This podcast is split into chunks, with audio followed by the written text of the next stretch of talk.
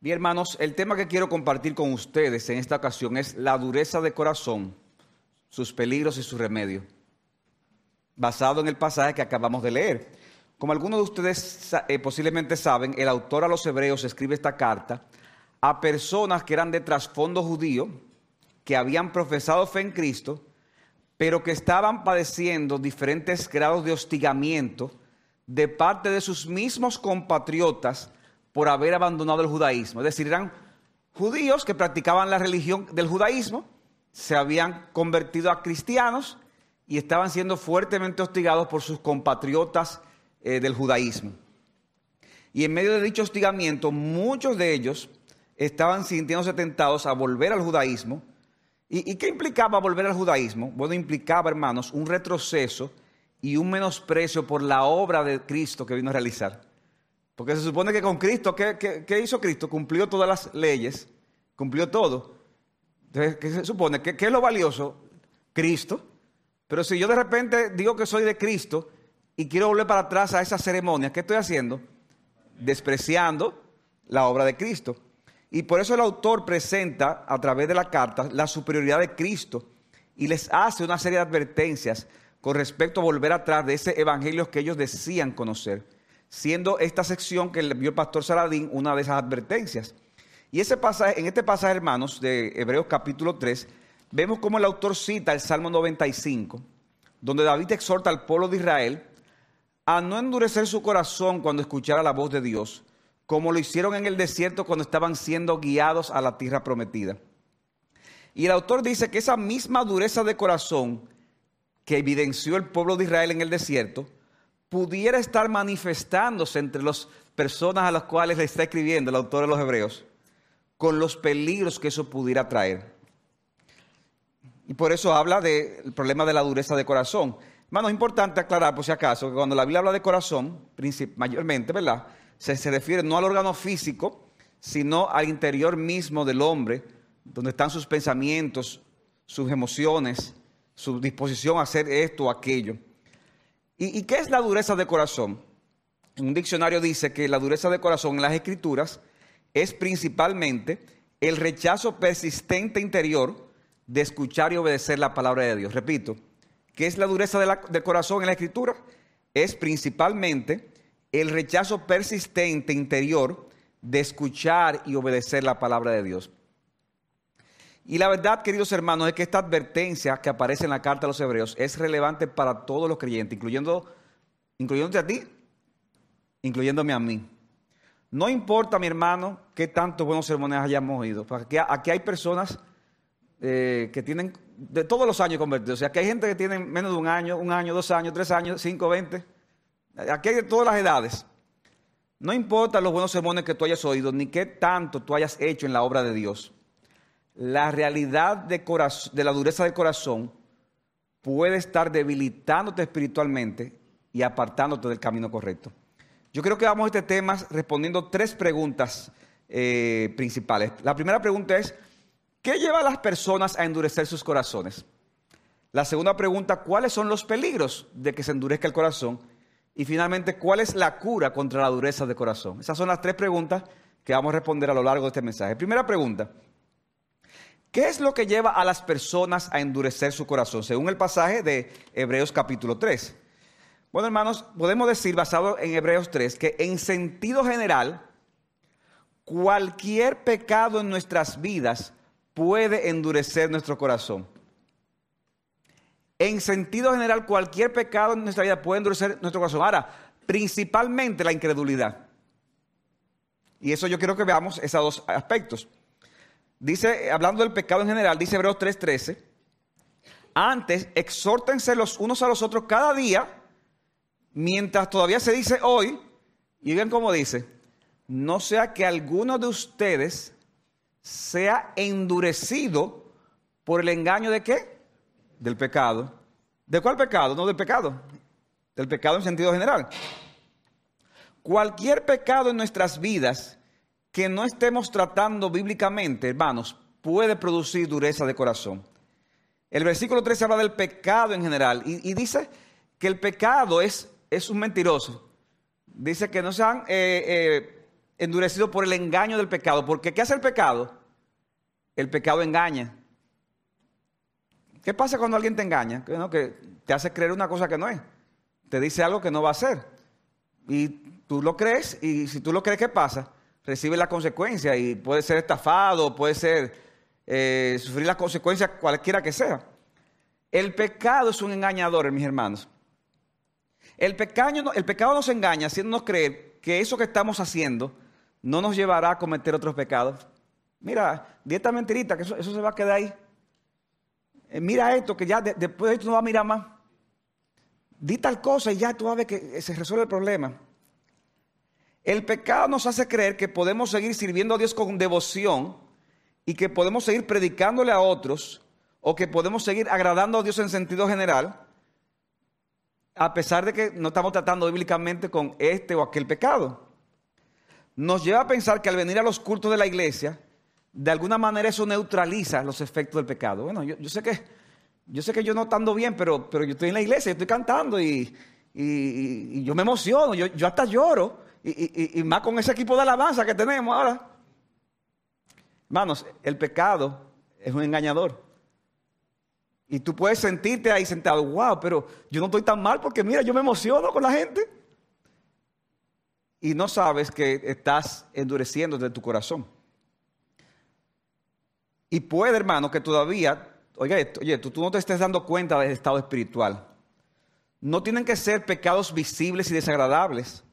A lo mejor tú te sientes mal por algo que alguien te hizo y eso te ha llenado de amargura. ¿Y qué sucede, hermanos? Que esa amargura está endureciendo tu corazón a la palabra al punto de que no te es posible perdonar o mostrar una disposición de perdón al que te hizo mal.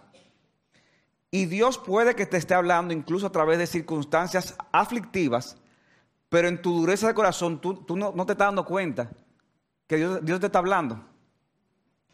Entonces al final eso se convierte en un círculo vicioso. Porque ¿qué hace el pecado? El pecado endurece. Y si te endurece, ¿qué pasa? Eso te lleva a qué? A pecar más. Entonces, pecas, te endurece, vuelve a pecar. Y, tú te mantienes en ese círculo vicioso. Y fue lo mismo que le sucedió a Faraón. Él endureció su corazón y ¿qué sucedió? Se lo llevó a pecar más. Porque cuando el corazón está endurecido, hermanos, fruto de la amargura, puede, hermanos, que, que solo esperemos, eh, eh, eh, quede pendiente el juicio de Dios. Mire, hermanos, cuando el corazón está endurecido, no importa quién sea el predicador, piensa en tu predicador favorito que esté aquí. ¿Quién, quién es tu predicador favorito? Piensa en él Mire, eh, cuando el corazón está endurecido, puede venir el apóstol Pablo aquí. Puede venir un ángel del cielo. Y un corazón endurecido no te va a permitir estar apercibido de que Dios te está hablando. Yo recuerdo una vez que yo di aquí mismo una anécdota acerca de la vida de Susana Wesley y hace mucho y aquí hay mucha gente nueva, o sea que yo lo voy a repetir, para que lo yo, bueno, lo doy de nuevo. Pero es interesante, hermanos, cómo esta pareja de Susana y Samuel Wesley tuvieron 19 hijos, nada más y nada menos, 19 hijos. Y eh, dentro de los cuales estaba Juan, John Wesley, Carlos Wesley, que fundaron el movimiento metodista. Y se narra en la vida de esta familia que una hija de ellos, llamada Hetty, eh, se enamoró de un hombre y eh, con lo cual los, padres no estaban de acuerdo y ella al final terminó escapándose para irse a vivir con ese hombre. En el siglo XVIII, Imagínense, en el siglo XVIII, ella quedó embarazada. El asunto fue que después de que ella quedó embarazada, el hombre rehusó casarse con ella. Y no solamente es que rehusó casarse con ella, sino que la, la, botó de la casa. Samuel Wesley era un pastor, hermanos, ministro de la iglesia anglicana. Eh, la vergüenza que sentía Hetty era tan grande que ella apresuradamente conoció a otro hombre y se casó con él para poder cubrir el embarazo. Hermano, y ahí salió, fue un, como decimos, un puro tollo, fue que terminó en eso. O sea, al final, ella perdió el niño, ella perdió también ese embarazo, ese matrimonio fue también un desastre y, al final terminó destruido. ¿Y qué hizo ella en ese momento? Bueno, en ese momento, ella decidió regresar a la casa de su padre, humillada y arrepentida por todo lo que había hecho. Pero hermanos, Samuel Wesley, ministro anglicano de la iglesia anglicana, no quería perdonarla. En esa época John Wesley era asistente de su papá en la iglesia y suena un poco jocoso lo que, lo que sucedió. Él decía, pero ¿cómo es que mi papá no, no, no la perdona? Porque está bien, pecó, pero se arrepintió. Entonces él decidió, a John Wesley le tocaba predicar un domingo, decidió predicar acerca del perdón de Dios, con el papá ahí y la hija, por otro lado. El perdón de Dios. Hay que perdonarnos, hermanos, porque Dios nos perdonó. perdonemos unos a otros. Y al final, en la conclusión del mensaje, papá, perdone a su hija. Ahí me dio el Al pastor. John Wesley, eh, Samuel Wesley le dio un tremendo boche después del culto. Y le dijo que no, no osara volver a hacer eso otra, otra vez. Y a John Wesley le tocaba predicar el domingo siguiente. Y él dijo, lo que pasa es que yo fui muy directo. ¿Cómo yo hablo del perdón de Dios? Porque es muy obvio. Yo voy a cambiar el tema. Y el tema era no juzguéis unos a otros.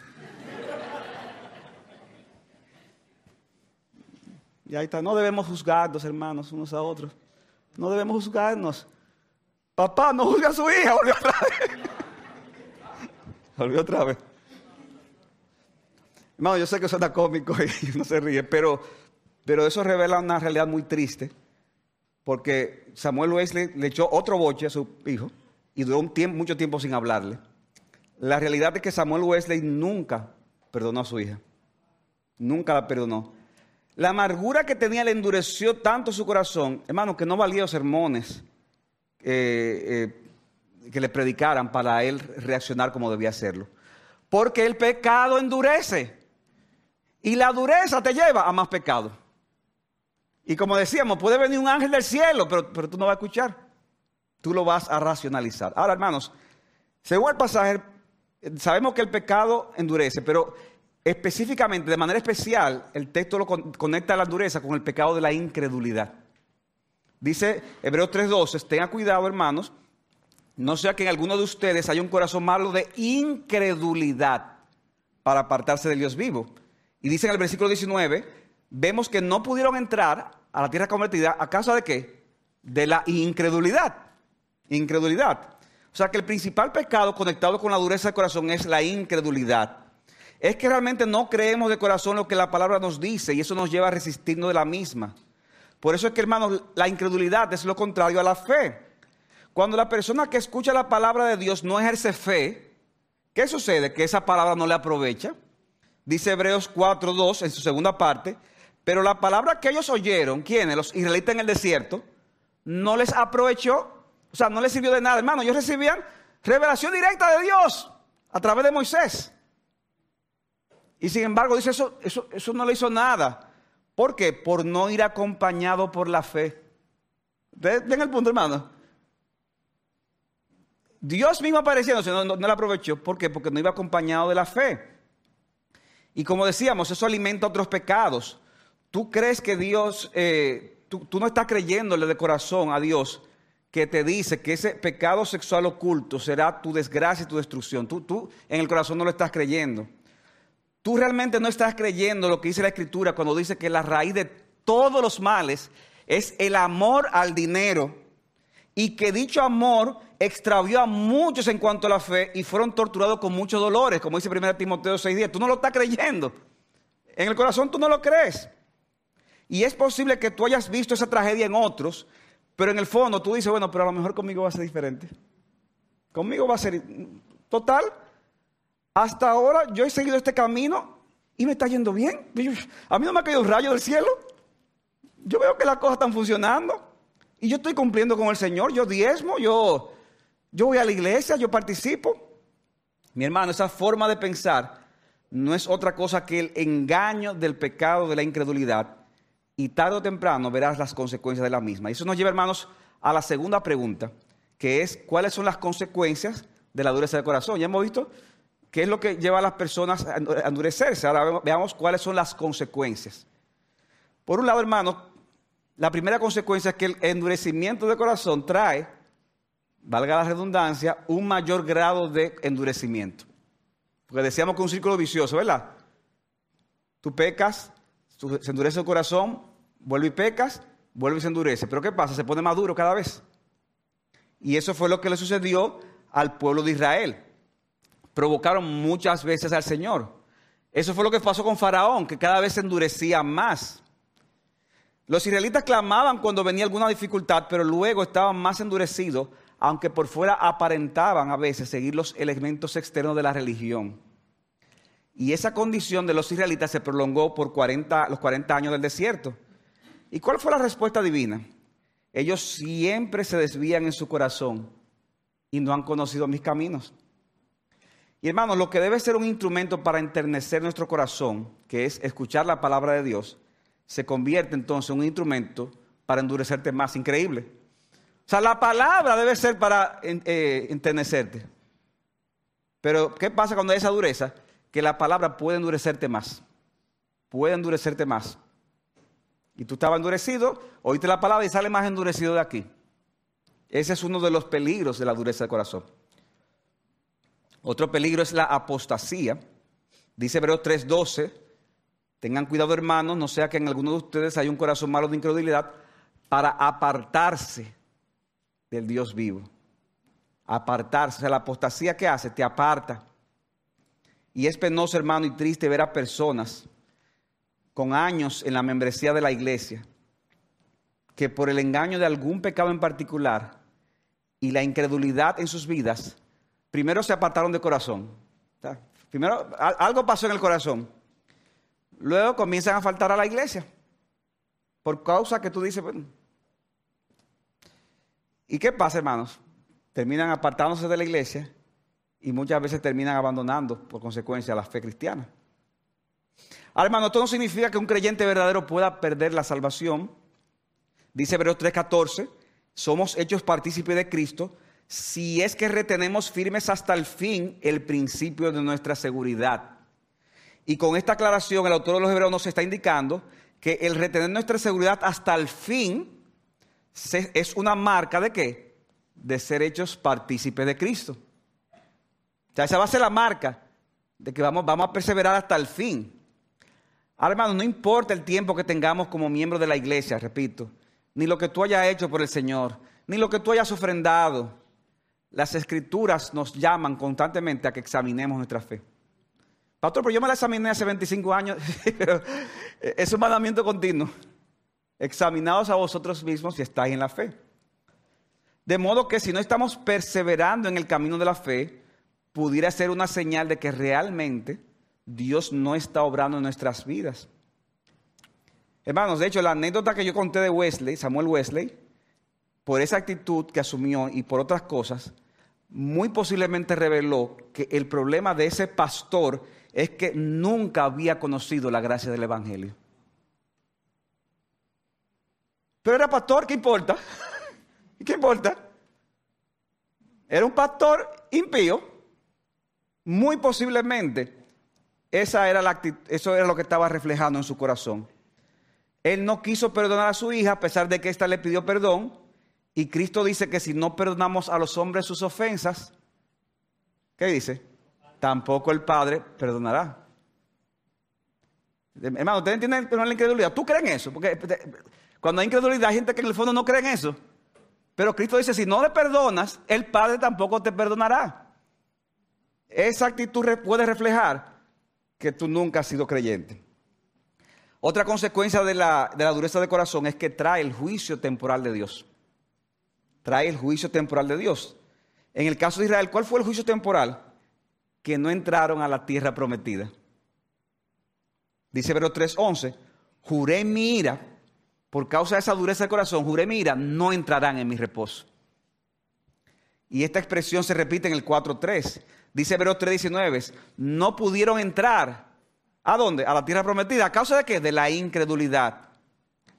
Y hermanos, ¿cuánto se lamentó el pueblo cuando ya se dio cuenta del error que habían cometido, querían entrar entonces, pero ya era demasiado tarde.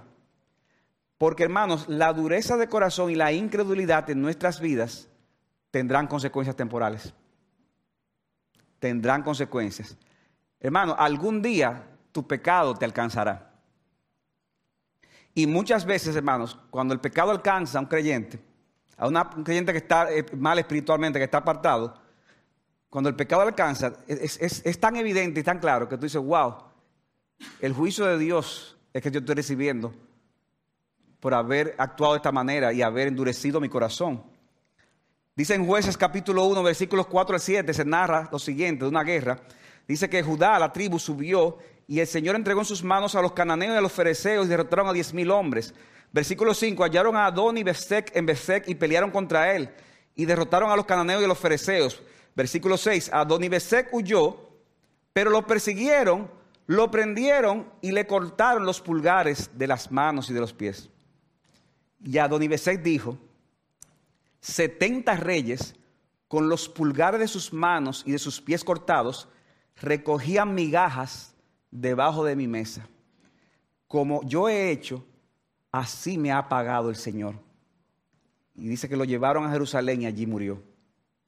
Hermanos, el juicio de Dios, el juicio de Dios cuando, cuando, cuando nos podemos jugar con estas cosas, hermano, esto es serio lo que estamos hablando. Esto es serio.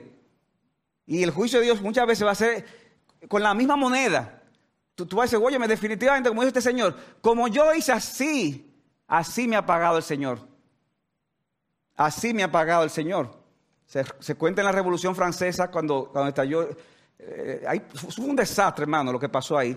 Y cómo ya se había inventado la guillotina. Y cómo el principal promotor, eh, el que tomó uno de los principales líderes de esa revolución, cogió y empezó a guillotinar, hermano, siendo gente. Hermano, pero cantidad incontable de veces, de, personas, perdón. Hasta que llegó un momento que el caos fue tan grande que al final lo terminaron a él mismo agarrándolo preso. ¿Y cómo murió? En la guillotina. Murió en la guillotina. Hermanos, el juicio de Dios es una realidad. Pero hermano, no solamente el juicio temporal de Dios, sino que la dureza de corazón trae como consecuencia también el juicio eterno de Dios. El juicio eterno de Dios. ¿Y qué es el juicio eterno de Dios? La exclusión del reposo definitivo del pueblo de Dios.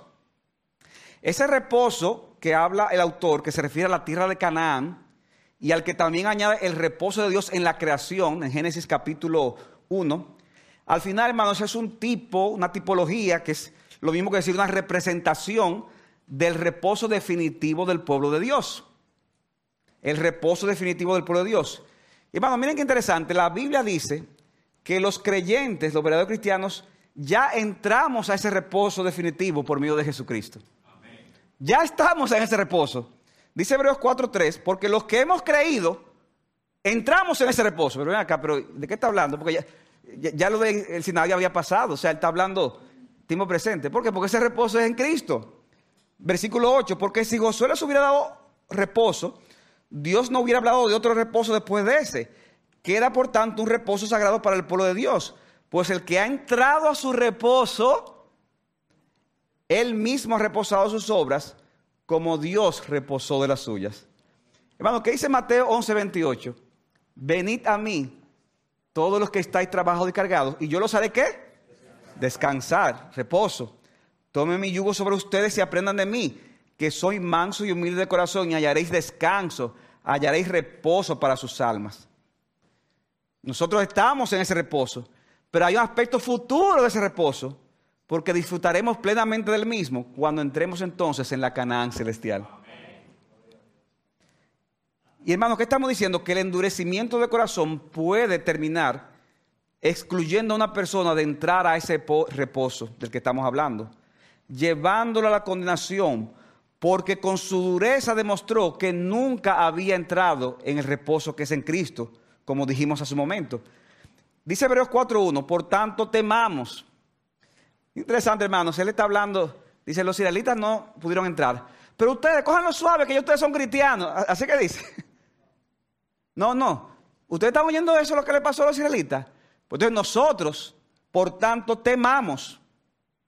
No sea que habiendo permanecido aún la promesa de entrar en su reposo, alguno de ustedes parezca no haberlo alcanzado. O sea, hermano, las exhortaciones, hay gente que ve las exhortaciones en la Biblia y dice, bueno, esas exhortaciones son para simplemente eh, una evidencia de que si no se da fue porque nunca hiciste cristiano, fuiste cristiano. Bueno, en parte, hermano, pero, pero las exhortaciones de la Biblia son para que nosotros que nos llamamos cristianos perseveremos en esas cosas. Pero pastor, Dios es que persevera, sí, pero tú eres el que persevera. Y la perseverancia es un esfuerzo cada día. Seguid la paz para con todo y la santidad. O sea, camina en esa santidad sin la cual nadie verá al Señor. Nadie verá al Señor. Entonces, cuando oyamos esta exhortación, hermano, temamos, pero ¿quién debe temer, pastor? Que todos debemos de temer. No sea que permaneciendo la, la promesa, alguno parezca no alcanzarlo. O sea que esto es serio, hermanos, el tema de la dureza del corazón. Ahora, hermanos, no todo es oscuridad en este sermón, porque también, en tercer lugar, yo quiero decir que hay un remedio para el problema de la dureza del corazón. Y eso nos lleva a nuestra tercera y última pregunta que le acabo de decir, el remedio contra la dureza del corazón. Y es un remedio, hermanos, que tiene, si ustedes quieren ponerlo así, tres componentes. En primer lugar, ¿tú quieres luchar contra la dureza de tu corazón? Hermano, déjenme decirle algo. Todos nosotros, si nos descuidamos un poquito, nuestro corazón comienza a endurecerse. O sea, la tendencia de tu corazón y del mío es el endurecimiento. Entonces, por eso que debemos de eh, meditar en estas cosas y pensar en el remedio contra la dureza del corazón. ¿Cuál es el remedio? En primer lugar, el primer componente es, mi hermano, tú estás aquí, tú estás escuchando la palabra, o la estás escuchando por alguna otra manera. Yo te animo a que escuches nuevamente la voz de Dios con un corazón sensible y sobrio. Escucha de nuevo la voz de Dios y pídele que te dé un corazón sensible y sobrio. Dice Hebreos 4.1, por tanto temamos. O sea, aquí, aquí estamos hablando de algo sobrio, de algo serio, hermanos. Porque Dios es que está hablando por su palabra. Uno es un instrumento, hermanos. Pero la palabra de Dios está aquí. Cristo está presente y Él te está hablando. Y esa voz de Dios se escucha cuando la palabra de Dios es correctamente expuesta y cuando nos exponemos a ella. hermano, de paso, por eso es que es muy importante que un creyente esté bajo la sombra de un ministerio donde el que se para en el púlpito lleve no sus propias ideas. Hermano, yo tengo un sueño que quiero compartir con ustedes hoy. No, hermanos, aquí y en cualquier otra iglesia que la palabra de Dios sea central, lo importante es que se enseñe la palabra de Dios. Lo que dice Dios. Las personas muchas veces van a la iglesia a querer escuchar un mensaje motivacional. Y muchas veces hay muchos predicadores que le encantan ser predicadores motivacionales. Lebrón, tú eres un campeón. O tu mejor vida ahora. Entonces, mira, yo, te voy a enseñar cómo tú puedes vivir tu mejor vida ahora. Dice un predicador, sí, eh, su mejor vida va a ser ahora porque la próxima no va a ser mejor. Pero mis hermanos, al igual que no siempre la medicina que necesitamos es la que más nos gusta, de igual manera, óyeme bien, el alimento espiritual que debemos traer los pastores muchas veces no va a ser el más popular, ni el que más apela a los sentimientos de las personas. Pero yo le tengo una noticia, hermano, aquí no estamos en un concurso de popularidad. Aquí venimos a predicar la palabra de Dios, todo el consejo de Dios. Y espero que sea así, hermano, mientras estemos vivos, hasta que la muerte nos separe de este mundo. Una predicación bíblica será el resultado de un correcto y profundo estudio de las escrituras de parte del predicador para que el mismo sea debidamente explicado y aplicado a la vida de los oyentes, llevando el mismo constantemente a Jesucristo. Cuando estás bajo un ministerio así, entonces te garantizo que tú escucharás cada domingo la voz de Dios por medio de instrumentos humanos. Y cuando tú escuchas entonces la voz de Dios en un contexto así, ¿qué tú debes hacer? Recibirla con gratitud, pero también con un sentido de temor.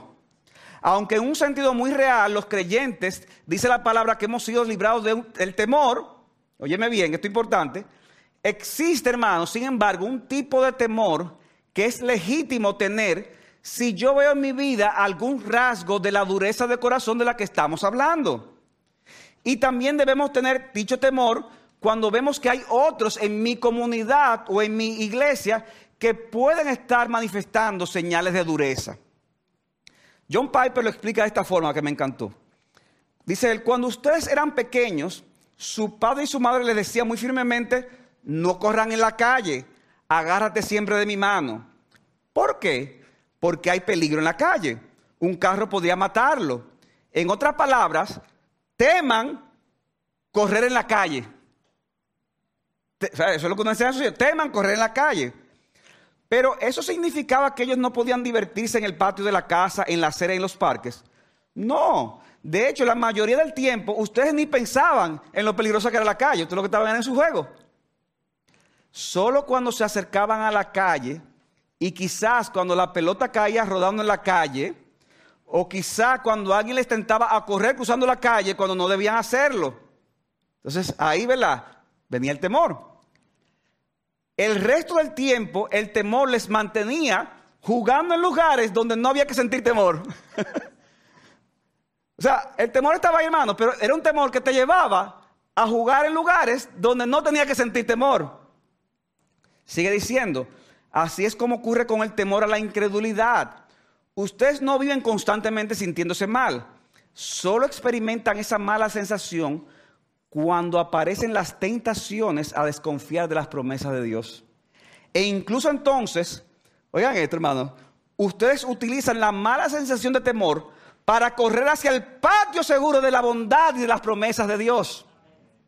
Así que la vida cristiana normal es consciente del terrible peligro de la incredulidad, pero no vive paralizada o aterrorizada por él. Vive en fe. El temor solo surge cuando la fe comienza a debilitarse y solo se manifiesta el tiempo suficiente para hacernos volver a la valentía apacible de la fe. Es un temor correcto, hermano, que nos lleva al lugar donde no habrá temor, al lugar seguro que son las promesas de Cristo. O sea que la, primer componente del remedio, ¿cuál es? Hermano, escucha de nuevo con voz sensible la voz de Dios. El segundo componente, vive en el contexto de una comunidad que está comprometida con el beneficio espiritual los unos a los otros. Repite, repito, vive en el contexto de una comunidad que esté comprometida con el beneficio espiritual los unos a los otros. ¿Qué dice Hebreos 3.3, hermanos, de nuevo? Antes, exhórtense. ¿Quiénes? Los unos a los otros. ¿Cuándo? ¿Cada, cada qué tiempo? Cada día mientras todavía se dice hoy. O sea, estamos hablando de una comunidad de creyentes en la que nos estamos exhortando los unos a los otros. Necesitamos una comunidad de creyentes así, sobre todo en el contexto de una iglesia local, en la cual los hermanos se exhortan unos a otros como un mecanismo correctivo y muchas veces hasta preventivo para que no seamos endurecidos por el engaño del pecado. O sea, a veces para decirte, hermano, eh, dijiste una palabra que no debiste haber dicho, hermano. Revisa tu vocabulario, revisa esa forma de actuar, esa forma de hacer negocios, esa forma de relacionarte con el sexo opuesto, revísala. Pero a veces es algo preventivo. Fulano, mira, no es que esté mal, pero, pero está cerca. Está peligroso. Yo no te voy a decir que está en pecado, pero, pero te está exponiendo demasiado. Entonces, a veces es correctivo, a veces es preventivo. Y eso, hermano, es verdadera comunión. Y por eso los pastores hemos estado, Pastor Saladín ha estado predicando por varias semanas acerca del tema los unos a los otros. Es en base a esta realidad de que para evitar caer en la dureza de corazón es importante estar en una comunidad donde nos exhortemos unos a otros. Lamentablemente, hermanos, en la medida que el individualismo va creciendo en nuestro medio, la gente se aísla más y esta interacción horizontal se va perdiendo cada vez. Pero mis hermanos, la Biblia sigue siendo la palabra de Dios y ella nunca pasará. Y es esta palabra la que nos dice que debemos de exhortarnos unos a otros como parte de un remedio eficaz para perseverar, tal como se ha estado predicando desde este púlpito. Si no lo hacemos así, hermanos, podremos ser fácilmente seducidos nuevamente por el pecado que llevamos dentro. Hermano, el pecado es engañoso y Satanás es muy engañoso. Y tienen miles de años engañando. Y te puede engañar a ti, no importa los años que tenga en la fe. Pero yo tengo a mi esposa, mi esposa lo puede engañar a los dos también. Y por eso la iglesia local es de suma importancia. Porque los hermanos verán cosas que tal vez tú no ves ni tu matrimonio está viendo. Ahora, no dice ah, exhortando, hermano, ese ministerio no siempre es agradable, ¿verdad que no? Sobre todo si hay algún grado de endurecimiento en tu corazón con el otro. Porque, ¿verdad? Si tú estás medio endurecido, ¿qué yo voy a estar soltando? El problema de él, que se hunda. No lo dice así, pero casi, casi como que lo dijera. Y peor aún si, si a ti que te toca exhortar a una gente que está así. Mire, hermano, yo le voy a decir algo para que de antemano se quiten la duda. Si usted va a exhortar a alguien que tiene alguna dureza, algún mínimo de dureza de corazón, posiblemente no, no lo va a recibir bien. Vaya con esa mentalidad, vaya con esa mentalidad, pero recuerde, hermanos, que usted puede ser un instrumento del Señor. Porque, hermano, ¿cuántas veces nos han tocado a los pastores, yo sé que algunos de ustedes, muchos de ustedes también, que han exhortado a una gente y lo ha tomado mal? Y se han molestado con uno, y han hasta hablado mal de uno, y con el tiempo, ¿qué pasa? Dios hace una obra, cambian y después vienen pidiendo perdón. Hasta años después ha pasado. Una de las cosas que para mí yo aprendí mucho cuando entré al Consejo de Pastores de IBCJ, recuerdo, que yo entré y de repente cuando estoy adentro yo veo la cantidad de gente que criticaban a uno, o sea, que decían barbaridades por las redes.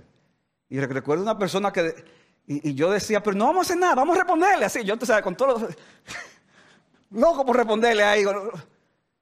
Y los pastores me decían, Rafael, cálmate, déjalo que hable. El Señor sea que nos vindique. Estás reaccionando incorrectamente por algo, sin una razón correcta por algo que se le dijo.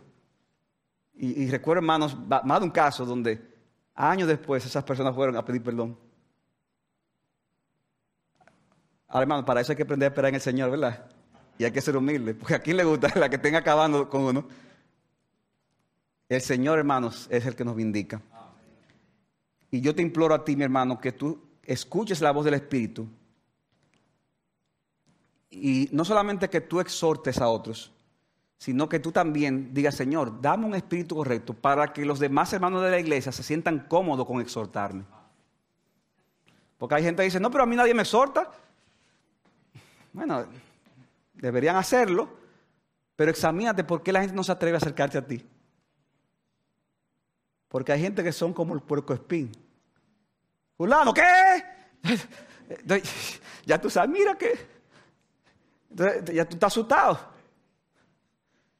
Hermanos, Señor, dame un espíritu humilde para que lo que me quiera decir cualquier hermano de la iglesia, hermano, cualquier hermano, eh, el más humilde, el más chiquito, el, más, el que está más en la, cualquier hermano me quiera decir algo, hermano, yo tener un oído correcto, apropiado para escucharlo.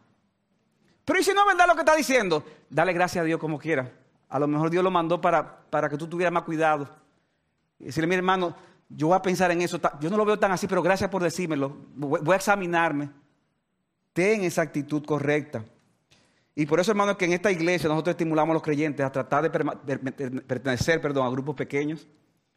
Porque este contexto de unos a otros, los grupos pequeños son un lugar excelente para poder de alguna forma u otra aplicarlo. Esta interacción se puede dar, hermanos, en un contexto informal. Tú puedes ser de ayuda a cualquier persona, a cualquier creyente, aún de otra iglesia pudiera ser también. Lo importante es que tú recuerdes estas cosas. Y que le pides a Dios, Señor, dame una actitud correcta para yo tener hermanos que puedan acercarse a mí y decirme, Rafael Alcántara, escúchame, pero eso no está bien. Eso no está bien. Un comentarista lo resume de la siguiente manera. La exhortación no es solamente a llamar la atención cuando uno yerra, incluye todo el compañerismo cristiano que refuerza a un hermano, es alarmante el número de personas que se apartan de nuestras iglesias después de unos meses o aún años de participación activa.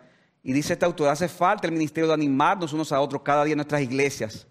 Un amigo cristiano que acompaña y estimula puede contrarrestar la tendencia al enfriamiento. Perdón, todos sentimos a veces la tentación de dejar la disciplina o la responsabilidad y regresar a una etapa anterior de la vida cristiana menos exigente. Debemos reconocer, dice este autor, el peligro serio de volver atrás en el camino del Señor y aprovechar cada día de nuestra vida o del tiempo que resta hasta que hasta que venga el Señor para proseguir a la meta y ayudar a los otros a hacer lo mismo. Hermano, esta exportación no importa de quién venga, recíbela y pide al Señor que humille tu, actitud arrogante. finalmente, El primer componente, ¿cuál es? Escucha la voz de Dios de forma sensible para la solución. El segundo componente, vive en una comunidad donde hay esa exhortación unos a otros. Y finalmente, aplícate constantemente el Evangelio de Jesucristo, recordando lo que ya tienes mientras te esfuerzas en llegar a la meta.